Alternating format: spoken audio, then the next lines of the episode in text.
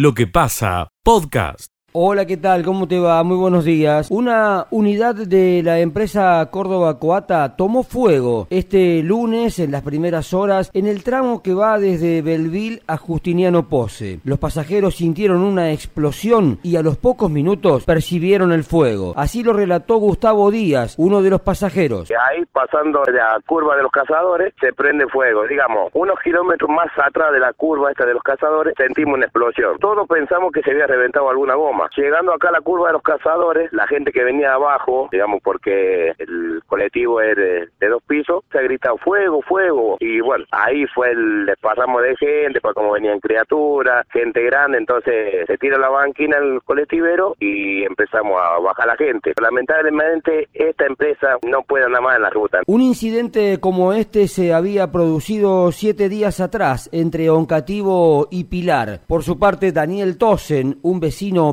Villense junta firmas y realizó una serie de reclamos y reuniones con representantes de la Secretaría de Transporte y hasta se reunió con la propia empresa hubo una serie de compromisos, uno muy fuerte por parte del secretario de Transporte en ese encuentro, que fue no extender más la vida útil de los vehículos, que se va a seguir manteniendo dentro de lo que es la resolución 161. Para incorporarlos al servicio pueden tener hasta 10 años de uso con solamente dos años más de eh, sobrevida, por así decirle. Sigue abierta la campaña de junta de firmas para sumar voluntades en pos de presionar para mejorar el servicio de transporte transporte interurbano de pasajeros. Desde Radio Sudeste, en Justiniano Pose, informó Adrián Leonardi.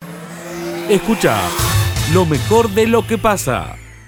Muy buenos días, buena jornada, 5 grados la temperatura en estos momentos en la ciudad de Río Cuarto. La falta de gasoil se acentúa también las estaciones de servicio dentro de la ciudad de Río Cuarto. El dirigente de la Cámara de Expendedores, Jorge Ayerbe, comentó que no solo el problema se circunscribe a las estaciones de ruta. Cuatro dotaciones de bomberos estaban trabajando hasta eh, cerca de las 20 de ayer para eh, sofocar un incendio y efectivamente lo hicieron camino a Chiras en la ruta provincial número 1, ruta 30. Efectivamente allí un incendio incendio de muy grandes proporciones pudieron sofocarlo. Por la proximidad del Día del Padre desde el Centro Comercial, Industrial y de Servicios de Río Cuarto recomiendan abrir el próximo día viernes, feriado nacional. La mujer de 40 años de Barrio Obrero, que recibió un disparo de arma de fuego en el rostro, estaría fuera de peligro. En principio el agresor fue su concubino, que hasta anoche era intensamente buscado por efectivos de la departamental Río Cuarto. En otro de los títulos, movilización frente a tribunales de Río Cuarto. Van a reclamar justicia por el crimen de Nora Dalmazo. 15 años después, asociaciones feministas y otras víctimas de femicidio también estarán en consideración. La concentración prevista para mañana a las 12.30 es organizada por organizaciones feministas, gremios y la sociedad civil. La Unión Educadora de la provincia de Córdoba reclama que por falta de viáticos de traslado, las docentes de integración de escuelas especiales no están concurriendo a clases. Algunos de los títulos para comenzar la jornada desde Radio Río Cuarto. Gracias, hasta luego. Escucha lo mejor de lo que pasa. ¿Qué tal? ¿Cómo les va? Muy buenos días. La información de Río Tercero, la ciudad, a última hora de la jornada de ayer, se conocía que el empresario oriundo de la ciudad, Sergio Fontanelas, quien se dedicaba a la industria naviera en el Perú, de 59 años, había sido asesinado en Iquitos. Fue el lunes por la tarde, informaron medios de ese país, recibió disparos en el interior de un restaurante, fue llevado a un centro de salud en donde se constató su deceso. Fueron detenidos dos sospechosos. Fontanera se dedicaba a la industria naviera en el Perú y en Río Tercero, en donde era conocido por sus amigos como ñoño, es recordado por haber sido quien creó y fue dueño, por ejemplo, de Atilo, una recordada disco bailable de los noventas. En otro orden también de Río Tercero, conferencia y reclamo por las indemnizaciones la brindaron el intendente Marcos Ferrer, la diputada Gabriela Brower de Conin y el abogado Mario Ponce, quienes reclamaron para que se haga efectiva las indemnizaciones por ejemplo, Ponce dijo son miles de personas que esperan una respuesta desde hace muchísimo tiempo que no es ni más ni menos que el pago de su indemnización legítima y lo que reciben son mentiras. Para el contacto regional de noticias reportó Fabián Menichetti. Gracias. Escucha lo mejor de lo que pasa. Minutos antes de la hora 14, esto ocurrió en Sanabria. La participación de efectivos de la policía local eh, porque debieron llegarse a la ruta nacional número 4, kilómetro 10, y quedó detenido un hombre de 33 años, por supuesto, autor del delito de lesiones leves y amenaza por mediar violencia de género, ya que momentos antes esta persona detenida se hizo presente en el domicilio de su pareja, una mujer de 27 años a quien agredió con golpes en su rostro y la amenazó con una brasa caliente, por lo tanto que fue trasladado hacia la sede policial. Tribunales, en la jornada de ayer, Walter Amici fue condenado a dos años de prisión efectiva por violencia de género se encontraba detenido desde hace ocho meses y fue condenado por el delito de desobediencia, daño y amenazas hacia su ex pareja, por lo tanto que es reincidente. Información en el ámbito policial y judicial, primer ingreso de la jornada de hoy. Escucha lo mejor de lo que pasa. La verdad que es un proyecto innovador, a su vez sumar este parque de economía circular que, abre las puertas a aquellas industrias que quieran venir a invertir.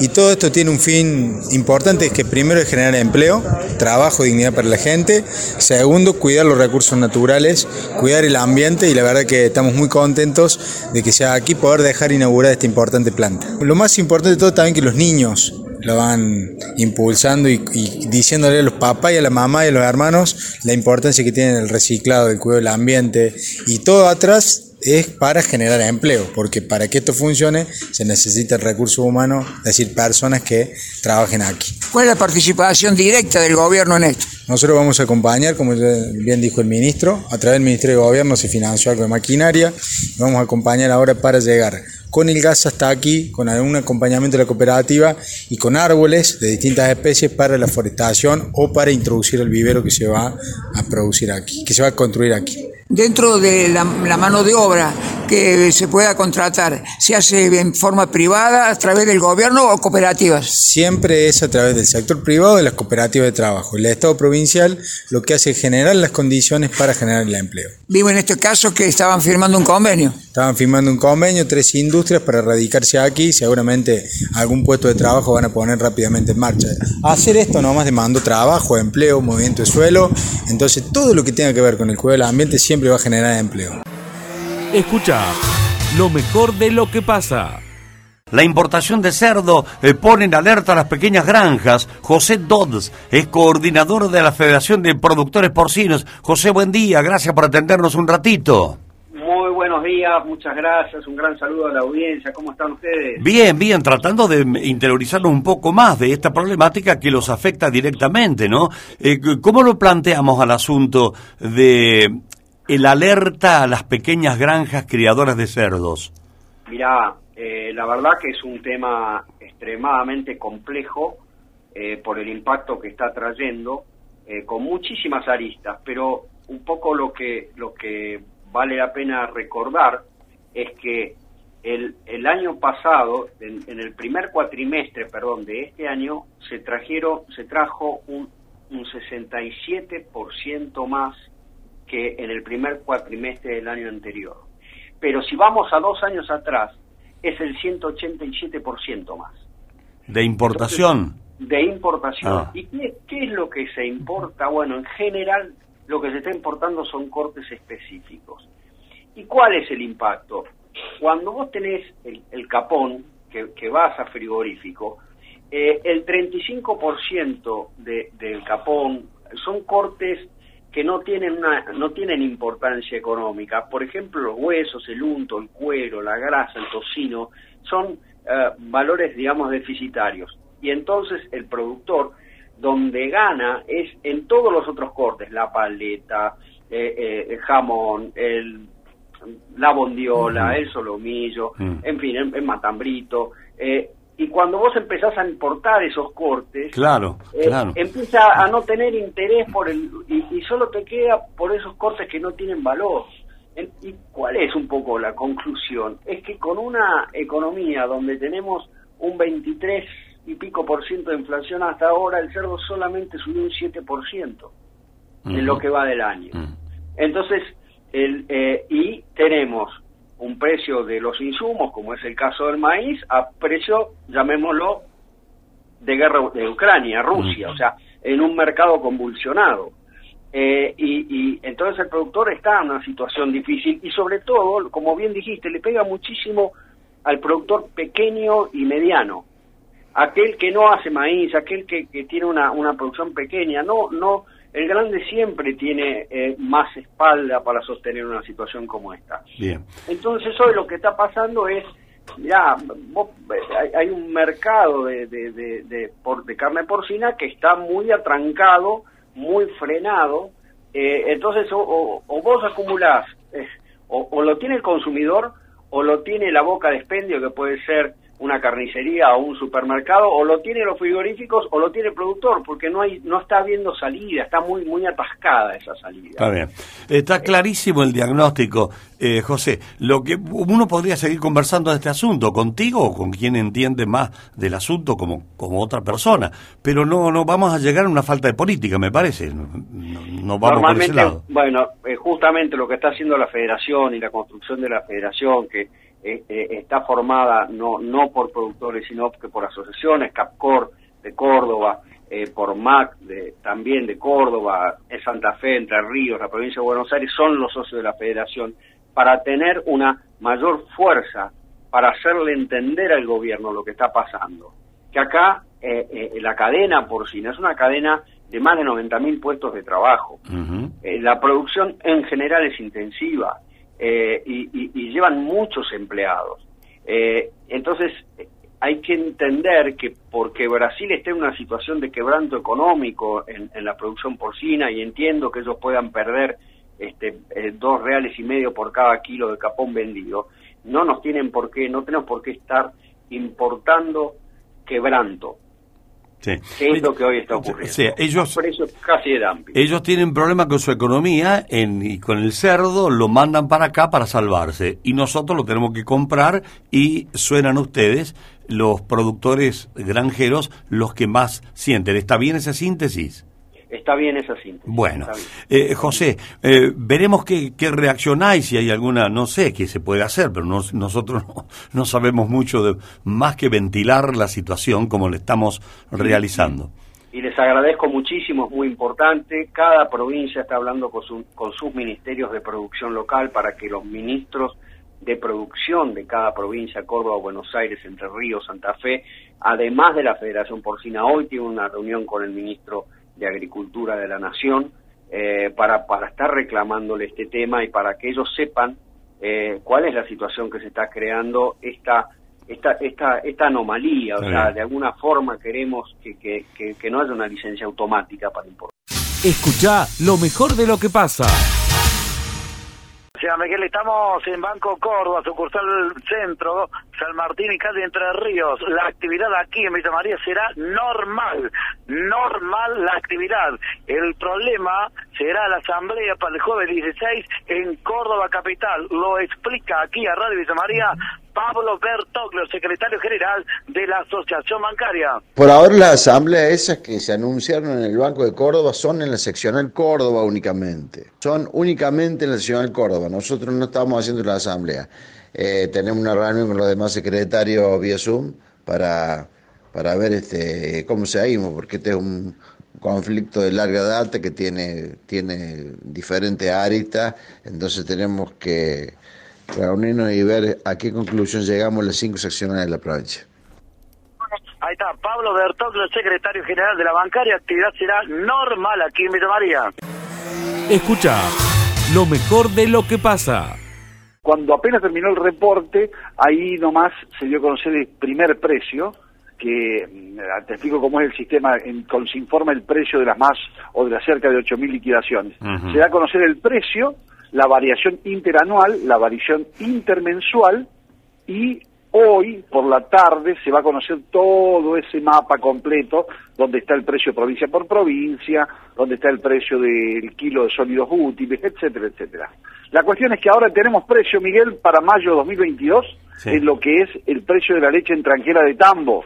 Otra discusión abierta. Es en tranquera de tambo es en tranquera de tambo. Es una discusión muy abierta eh, porque eso implica que la industria paga un determinado precio, no en puerta de fábrica, sino en tranquera de tambo, y esto implica que el flete es, juega como una suerte de premio castigo posteriormente. Ya algún día vamos a hablar del tema porque da para eh, mucha tela para cortar. Es lo que llaman la parte arbitraria del precio de la leche. El tema del transporte está metido ahí adentro. Pero el precio en tranquera de tambo. 45,52 el Bien. precio, Miguel. Bien. En Así que vamos a hacernos idea. ¿Cuánto vale el precio del litro de leche? 45 Bien, pesos. bien, 45 pesos, El, sí. el aumento con relación al mes anterior es del 4,9%, entonces como que va copiando un poco eh, la inflación de los alimentos también de, en tranquera, eh, perdón, esto ya en la góndola, eh, tiene algún parentesco con esto, pero centralmente lo que hay que ver es los precios de eh, la materia prima Claro. con lo que se hace la leche. Y la buena es que bajaron los precios de los fertilizantes. Es lo único que hemos notado que ha bajado en el tablero de control de lo que sería la producción agropecuaria argentina. Y la variación interanual del precio de la leche, Miguel, es de 52,9%. Ujú. Digamos, no es, eh, diríamos, está en línea también de nuevo con el aumento del precio en general de los... Va corriendo de atrás la leche, va corriendo de atrás, pero bueno, va corriendo, que es lo que más importa hoy por hoy. Bueno, estaba, estaba haciendo la comparación clásica que siempre eh, transmitís, que es con la soja, ¿no? Eh, 50.460, eh, 50.400, digamos. La tonelada de soja tenemos 45,5 el precio de la leche. ¿Está bien eso? ¿Eh? y está, estamos todavía le falta, le falta, le falta, le falta, le falta esos 50, esos 5 pesos, 6 pesos, Mm. diríamos que tendría que irse la leche para que esté en línea, para que sea estimulante eh, ir a 1-1 con la soja, o sea que está, dijiste 50, 1.400 más o menos. Sí, en- 5.460 o sea, el cerró ayer, soja. bajó un Perfecto. poquito ayer. Sí. Bien, lo ponemos entonces en 50 pesos el kilo de soja Y 45 el kilo de leche leche. en 45. o sea Esos famosos 5 pesos, sí. Exacto. Y en con maíz siempre la comparación, siempre un eh, punto importante es que es de 1,8 a 2. Mm. Diríamos sería que eh, vos podés comprar un kilo, mm, eh, perdón, vos podés comprar 2 kilos o 1,8 por lo menos kilos de maíz con un litro de leche. Y todavía no se llega a eso. No. Recién se está en 1,5. Ujú. ¿Eh? Bien. Está- Esos son valores para tener en cuenta. Cierro con una nota de color, Miguel. Le anticipo, mañana, 15 de junio, se celebra el Día Global del Viento. Ah, El sí. Día Global del Viento. Los traigo a colación porque hemos recibido un reporte hace minutos nada más respecto a que cómo aprovechamos ese viento en la República Argentina y estamos viendo instalaciones de energía eólica. ¿Sabés cuántos parques eólicos hay instalados en Argentina, Miguel? No lo sé. 47. Y- Hay 523 turbinas instaladas. Brasil tiene 150 parques con 1.372 turbinas. Y en Argentina, las provincias de Buenos Aires, Chubut, Neuquén, La Pampa, Santa Cruz y Córdoba tienen instaladas turbinas en eh, su seno. ¿eh? Eh, nos- las nuestras están ahí en el área de Achiras, podés verlas cuando uno va la ruta que conecta Río Cuarto con lo que sería el Valle de Tras la Sierra, Merlo en primer lugar y después todas las localidades cordobesas, entre ellas San Javier. Bueno, eh, así que tenemos la mitad de los brasileños. Un cuarto, un tercio, perdón, de los brasileños. ¿Un tercio? ¿Cómo no un eran tercio, un 500 contra 1000? así? 147 nosotros parques contra 150. Eh, y claro. en, en, canti- sí, en cantidad de turbinas tenemos un poquito más, digamos. El Claro. 35% eh, de, los de los que tienen, o 40% de lo que tienen los brasileños. Bueno. Eh, ahí sobresal, no, no hay ningún país sobresaliente, excepto, si yo mido por cantidad de habitantes, Uruguay, que tiene 34 parques instalados con 236 turbinas, si uno mensura la cantidad de habitantes que tiene el paisito, nuestro hermano Río Platense con nosotros, la cifra per cápita seguramente es bien alta. Vos sabés que viniendo del norte días pasados, entre Frías y Recreo, vi un, vi un parque eólico, un parque, vi unos, unas aspas de molinos ahí, a vientos, eh, pero lo vi muy abandonado y me vine decepcionado. Digo, ¿y esto por qué está tan abandonado así? Sí, sí. Es una pena. Ah, debe haber un montón de esos distribuidos. ¿Viste esas cosas que suelen hacer los, los gobiernos de provincias norteñas? Que inauguran y después vemos.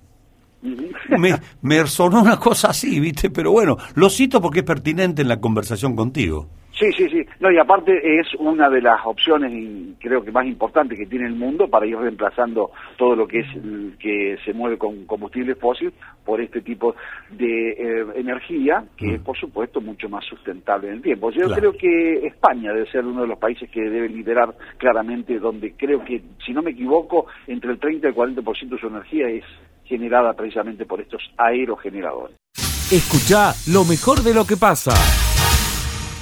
Se viene el desfile cívico-militar para el aniversario de la ciudad, se viene la inauguración de la plaza, se viene el Viveciente, escuchamos a Rafael Sacheto que decía esto, adelantando aquí a Radio Villa María Miguel. En estos días justamente estamos empezando a, a reunirnos para comenzar a diseñar, programar, proyectar las distintas instancias que en el caso de Luis Vicente vamos a proponerle a la ciudad, que en principio lo estamos pensando allá por la primera semana de octubre.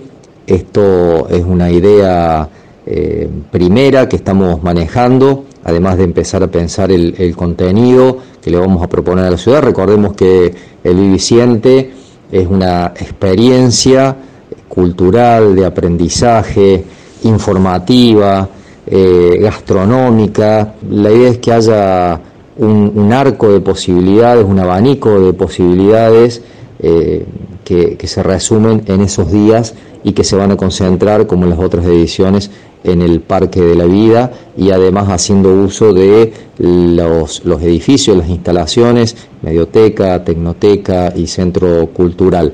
Y además sobre eso siempre se agregan eh, espacios móviles como, como carpas y allí también suceden distintas actividades. Y en relación al desfile, el intendente bueno, nos ha pedido que empecemos a pensar en esta posibilidad y a partir de la semana que viene estaremos trabajando y conformando el equipo que va a tener a su cargo la coordinación y, y las distintas instancias de, armado y organización para que el desfile sea una fiesta de la ciudad donde podamos el conjunto institucional de la vida diaria, de la vida de todos los días de nuestra ciudad pueda eh, estar presente.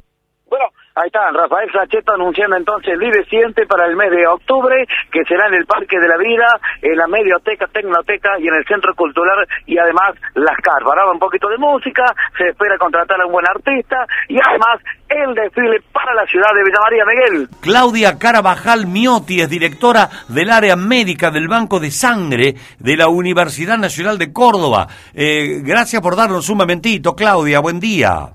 Hola, ¿qué tal? Buen día, ¿cómo están? Muy bien, ¿eh? para hablar de este día que no queremos dejar pasar por alto así por así nomás. No, por supuesto, por supuesto. Es muy importante este día y todos los días en relación a la donación de sangre, ¿no? Mm.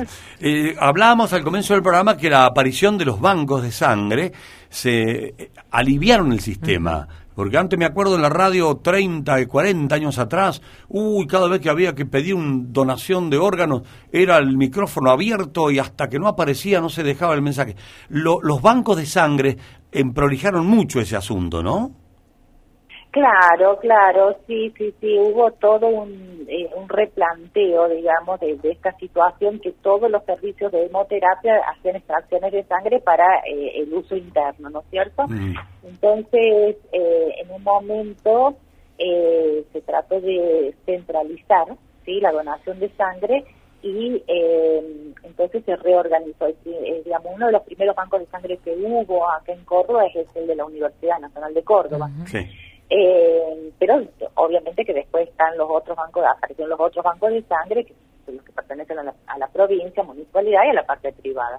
Pero la idea es que a nivel nacional, ¿no es cierto?, centralizar la donación de sangre en lo que se llaman centros regionales de donación de sangre o bancos de sangre, lo que se conoce hoy, para justamente organizar eh, el tema de eh, la vida de los donantes de sangre, eh, los estudios, la administración de los mismos componentes y luego la distribución a las diferentes instituciones que hagan falta.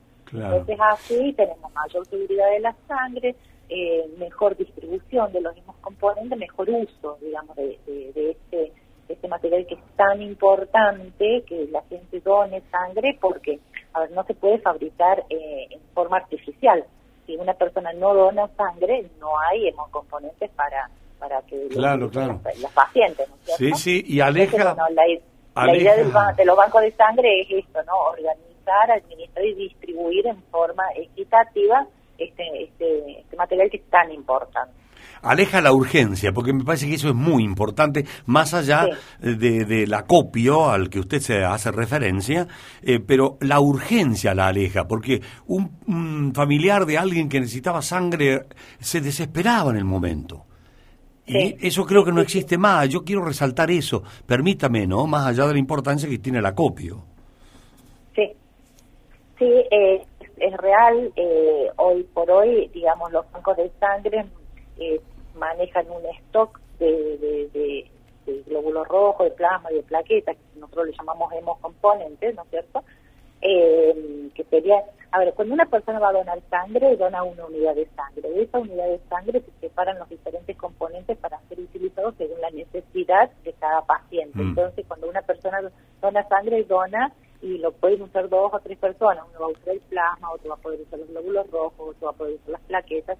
Entonces, eh, digamos, los bancos de sangre ante la urgencia distribuyen los mismos componentes de acuerdo a la necesidad de cada institución. Ahí está. Perfecto, esa es la, mecánica, la dinámica del funcionamiento. Eh, estimada Claudia, los bancos privados, eh, ¿cómo es el tema económico? ¿Cómo, funciona eso? mire, la verdad que yo no estoy en la parte privada. Claro, usted está en lo público eh, yo estoy en la parte pública únicamente, no podría opinar sobre eso, pero eh, sí, eh, digamos, eh, producir, digamos, una, una unidad de, de, de, glóbulos rojos tiene un costo, que es la serología, los estudios que se le hacen, los análisis y el descartable, que es el material descartable que se utiliza, ¿sí? Ese tiene ese costo que las obras sociales el costo del material descartable y de la serología lo cubren. ¿Estamos? Eh, la sangre en sí no se vende, no tiene un costo, o sea que lo único que, que, digamos, por eso digo, cómo se maneja la parte privada eh, con la cuestión económica, yo Está bien. no lo podría, podría decir. Está bien, Claudia. Yo la, eximo de eso porque está, usted bien lo dice, está en la Universidad Nacional, es nacional, público, pero yo supongo que quien tiene un banco de sangre privado es se termina siendo un negocio para él, si no, no lo pondría. Eh, no, no, no es, no creo que sea esa la intención, eso lo tendrían que preguntar a ellos porque, a ver, hay instituciones que tienen sus bancos de sangre privado dentro de la misma institución que lo usan en sus pacientes. O sea que, que no es un... Está bien, eso es una, en una clínica. Sino que es, para cubrir la necesidad de los pacientes dentro de la institución. Claro, acá en Villa María tenemos bancos de sangre que no están en las clínicas ni en los sanatorios. Hay un banco de sangre eh, que funciona como una cosa privada. Pero bueno, no no quiero meterme en, el problema ni lío, ni tampoco a usted, pero supongo... No, no, no, es, eso quizás lo tendría que, que hablar con la parte privada, sí, correcto. o con la Asociación de Medicina Transfusional, que es, digamos, los que manejan eh, toda, toda este, esa parte. ¿no? Correcto. aparte hay, hay, que tener también en cuenta que... Eh, hay una ley nacional, la 22.990, y una ley provincial de sangre, y está eh, regulado todo eso por, eh, por, por, esas dos leyes y por el, Departamento de Sangre también. Entonces, no es así tan fácil que se puede. Sí, no es, no es, que, no es que sea un kiosco, no es que ponga un kiosco, abro la ventana y empiezo a despachar sangre, no, no, no, se trata de eso, no. Pero bueno. Bien, Claudia, eh, en, para terminar, en general, ¿el sistema está funcionando bien en la Argentina? Eh, sí, dentro de todo está funcionando bastante bien. los que estamos en esto hacemos un esfuerzo inmenso para lograr que eh, digamos, cambiar la cultura de la donación de sangre, que no sea por reposición, sino que sea por una cuestión solidaria, voluntaria y altruista, cuestión que las personas que quieran donar sangre tengan acceso a estos lugares, como son los bancos de sangre, para hacer una donación en forma voluntaria. Se, hacen, eh, se trabaja mucho, mucho para lograr eso. respuesta porque, eh, bueno, porque es una cuestión cultural, ¿no es cierto?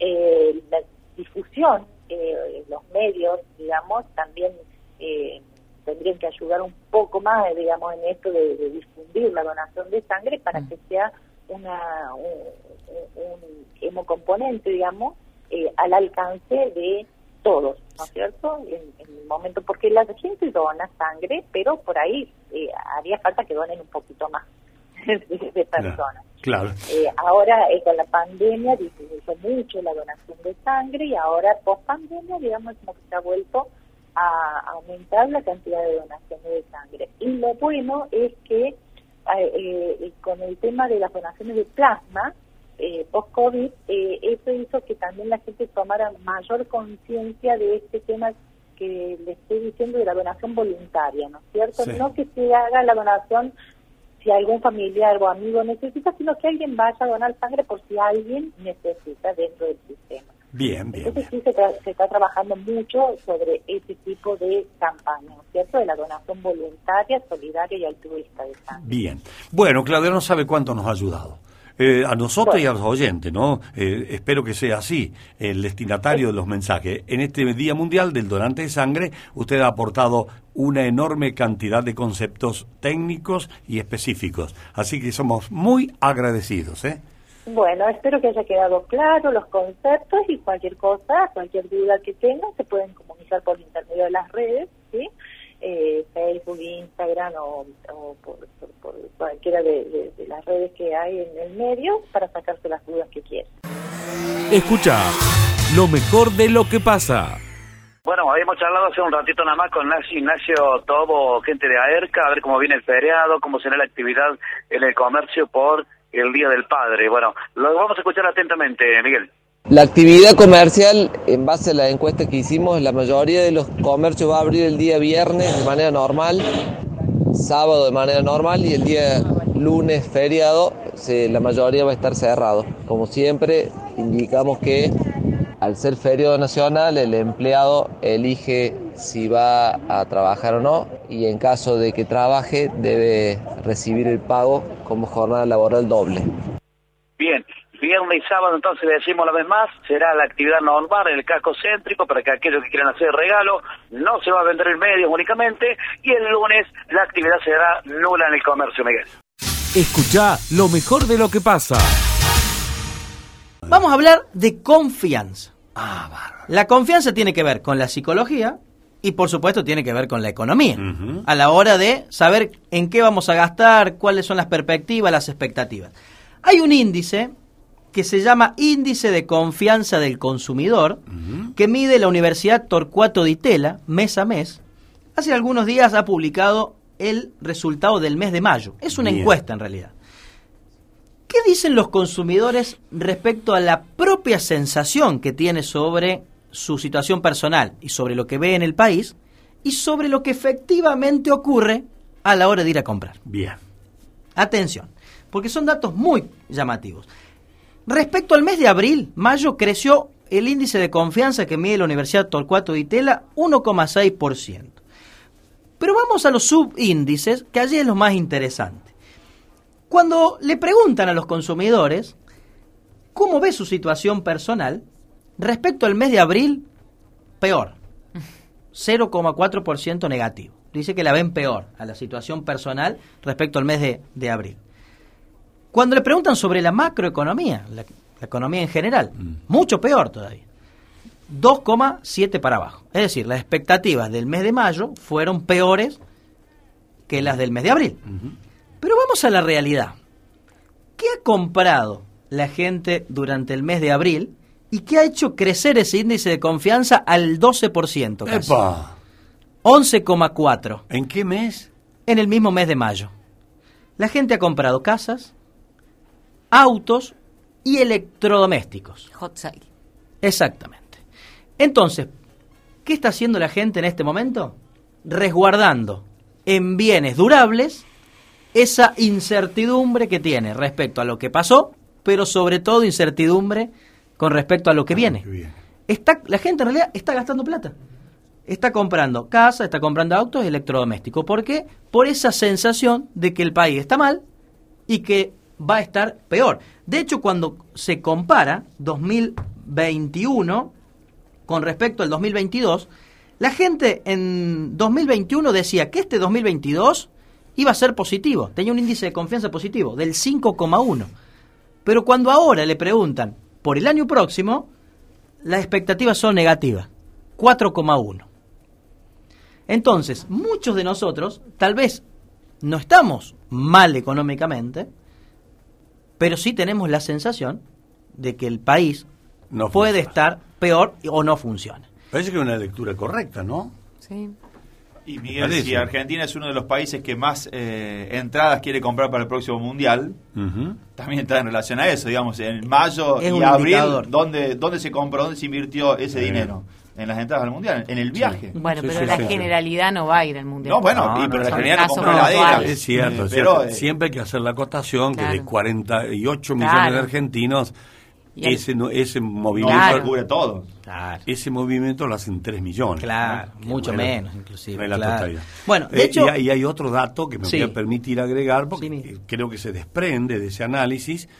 eh, los que se cubren o gastan la plata es porque la plata la tienen en blanco y no pueden comprar dólares. Claro, Tal totalmente. Porque si compran dólares, que es la mayoría de la intención de todo argentino, blanquean. El que la tiene en negro, tiene que comprar en negro. Y por ahí no hay. Y el que la tiene en blanco, si compra en negro y ¿en qué le invertiste? Tiene que blanquear. Sí. Entonces, como no se puede porque hay cepo, ¿para dónde va la plata? Al auto, a la casa, a las entradas para el mundial, al los viaje, al el regalo para papá, electrodoméstico. Claro, van a los bienes durables. Es decir, la gente tiene miedo por el, la situación del peso, si se va- a devalu- devaluar la moneda, cuál va a ser la economía del año que viene. Todas esas preguntas que nos hacemos en la diaria, cómo se canaliza el excedente o el ahorro que puede tener alguna familia a partir de esto. Es decir, tenemos una realidad difícil, complicada desde nuestra percepción, tal vez no es la personal, pero es la que percibimos, entonces compramos esto para resguardarnos. Estos son los datos del, del Instituto eh, Ditela. Y una cuestión más, las clases altas tienen hoy una realidad mejor de las expectativas que las clases medias bajas.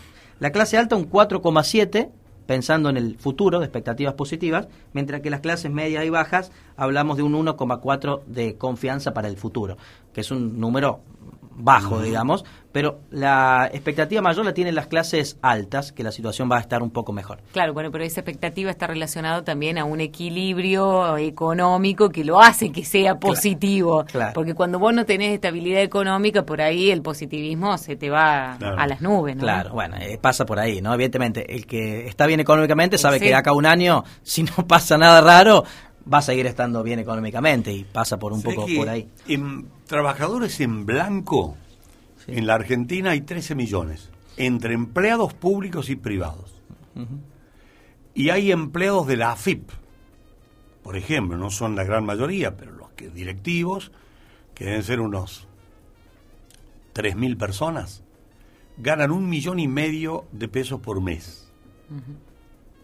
Y bueno, y hay otros organismos del Estado relacionados al Ministerio de Economía, por ejemplo, que también ganan sueldos de un millón, ochocientos mil. Eh, Son todos empleados del Estado, empleados públicos. Sí. Y los privados son muy pocos los que ganan 400, 500 mil pesos, ¿no? Un gerente de una empresa, no sé, qué sé yo, una empresa multinacional, puede estar en 600, 700 Un mil banco pesos. También. Un gerente de banco parece que está en los 400 más o menos. Y después viene la generalidad entre 200 mil y 50 mil. Ujú. Sí. Esa banda, Claro. esa banda es la que pecha y no puede ni comprar mucho, más que la comida, y lamentablemente después hay una gran cantidad de argentinos que ni siquiera puede comprar la comida. Sí. Ese número de 200.000 ni siquiera paga ganancias, Miguel, ¿no? Está claro, ni siquiera No, puede no, tener la- ese lujo que tienen algunos de pagar impuestos a las ganancias, ¿no? Sí. Que hoy está en casi 200 300 mil pesos. ¿no? 286 mil. Claro. A partir de ahí paga ganancias. Claro, exactamente. Bueno. estas son las expectativas de la economía. Lo que ha pasado, lo que pasa y lo que va a pasar el año próximo según la percepción de la, de la ciudadanía, Miguel. Bueno, yo Dos me quedo con lo que pasa. Lo que pasa, exactamente, que es el, el programa. Bueno, dos o tres cositas antes del final. Ayer dije que podía haber cambios en el gabinete a nivel municipal. Me confirmaron que no, no va a haber cambios en las secretarías, pero sí se van a nombrar algunos cargos que no están ocupados. Por Ah. ejemplo, participación vecinal, que no está ocupado porque eh, recordemos que renunció Pampero Barrera, luego que fue detenido. Bueno, ese cargo está vacante, es muy probable que se Ahora cubra. yo pregunto, ¿es necesario cubrirlo sí o sí? Porque dado la circunstancia económica, por ahí puede funcionar sin ocupar el cargo. Yo pregunto, a lo mejor hay un, una, un estatuto municipal, no sé qué, que obliga a cubrir el cargo, pero... Generalmente todos los cargos, Miguel, tienen un segundo y un tercero. Así que tranquilamente lo puede ocupar el segundo o el tercero. Claro. Pero bueno, habrá que poner uno más. Eh, Hay un Municerca también eh, que no tiene nombramiento, no recuerdo el, el número, pero hay uno que no tiene el nombramiento de los nueve. Y hay un área, por ejemplo, que la que estaba Daniel Climaco, que se ha jubilado. Me han confirmado que se ha jubilado Daniel Climaco en el área de ambiente o, o desarrollo urbano, algo así. Sí. También. Así que serían los cargos a cubrir, pero no va a haber cambios en la, en la secretaría. Y una que está volviendo, Miguel. Atención. Estuve charlando hace un ratito con ella y dijo que no descarta ser candidata si se lo proponen. Que está volviendo al ruedo político. Sí, al ruedo Ah. político. Hablamos de Giselle Machicado. Ah, mira, Del. Frente Cívico, dice que está cada vez más activa, que nunca se fue, pero la pandemia, bueno, frenó un poco la actividad política, ahora está volviendo, así que si se lo proponen, dice que también está dispuesta a ser candidata a intendenta o a concejal. Escucha lo mejor de lo que pasa. Es un hecho en realidad que hay una persona detenida porque el chasis camión y el chasis eh, estaba totalmente adulterado. Es una investigación que viene de la provincia de Buenos Aires, Tigre, y el fiscal Bocio va, va, lo va a indagar a la persona que está detenida en la jornada de hoy. Vamos a escuchar la palabra del fiscal que decía esto. Estamos investigando eh, como corresponde, hemos ordenado una serie de medidas eh, y precisamente en el día de hoy vamos a indagar a la persona imputada, es decir, el acto procesal en el cual se le lee el hecho que supuestamente se le atribuye, las pruebas existentes en su contra y bueno, y el imputado por consejo de su defensor eh, puede declarar o abstenerse de hacerlo. Bueno, y luego vamos a resolver la situación procesal eh, del imputado, es decir, si puede recuperar la libertad bajo determinadas condiciones o no. Pero bueno, eh, más allá de la situación procesal del mismo, eh, digamos, eh, la causa sigue su estado investigativo hasta su resolución final. La firma está Cural, ubicada en la avenida Colón al 1600, Miguel. Lo que pasa, podcast.